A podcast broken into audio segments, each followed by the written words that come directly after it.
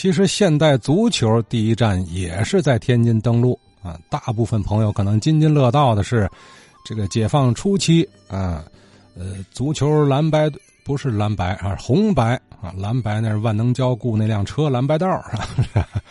足球是红队白队啊，国家白队落户天津，呃，有很多名将是吧？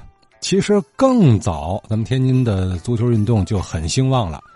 据说啊，据咱们体育大学的呃邱晓德教授当年在咱们节目中也讲过，据他考证，一八六零年的时候，有个养正学堂最早开展足球运动啊。后来一八八零年左右呢。东局的旁边有水师学堂，就有足球课程了。哎，再后来，东局子有外国兵进驻嘛，他们也踢足球啊，呃，并且还和附近的群众自发的这个球队切磋比试啊。这些都是早期足球在天津的这个发展状况。很重要的一个区域就是河东区，对吧？东局子在那儿嘛。那么。这和之后河东成为足球之乡，我想也有一脉相承的关系。昨天听王忠厚先生讲啊，至少他掌握的啊，解放前后那会儿，河东可以说是遍地足球队啊，哪个庄子都有队，哪个场子都有队。你要按八十九岁的王文慧老先生前两天回忆，他们复兴庄这一个庄子仨队伍，你看看这个普及程度比今天强太多了。那么接下来，八十岁的王学莲老先生也想接着这个话头聊上几句。昨天有一个人说的那个第四体育场出那个国家队那个队员呢，复兴庄那个国家队啊，有李家芳，有王建华，有薛润红，这个是复兴庄的。李新江呢，在复兴庄上学，他不是李新庄人，他是堂口的。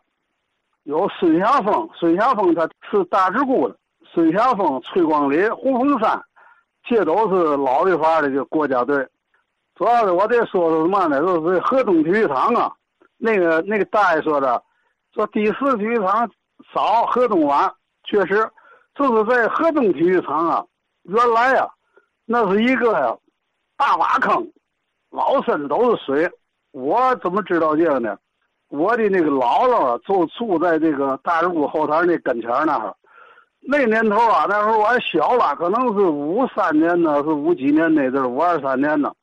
那阵儿有那个，不知道您知道不知道？海河里头有那种啊，挖泥船，挖泥船那阵儿解放初期总有那个。他那阵儿这个大挖坑第五体育场啊，他怎么垫的？他拿这个海河这个泥啊。往这个坑里头吹泥吹水，那大管子我估计现在说啊，反正不到一米憨的大铁管子，反正有八百，大铁管子成天的，咕噜咕噜咕噜咕噜咕噜，我操，好的老远都能听见那里头响，就是吹泥挖海河那个泥啊，往这个这个这个大挖坑啊一吹，好吹的反正有日子了，把这个。它都围上堤啊，有水有泥，后来吹来吹去的，把这个第五体育场啊吹完了，吹平了以后，水都下去了。后来建了一个河东体育场，就是第五体育场。可惜现在啊，这体育场啊，都给毁了，盖了楼了，还发展足球。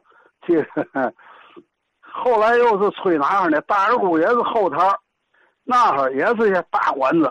往那是吹泥，现在这个这个海河里头没有这个挖泥船了，这些年也没看见这这这个这个挖泥船。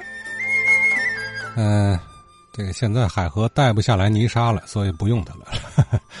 呃，当这个城市里的体育场啊，相继变成了高楼大厦，变成了装饰城了，变成大超市了，人们难觅。不花钱儿就可以随便踢球的场地的时候，你喊什么提高足球水平呢？那就光剩下喊了。你看嗓门大吧。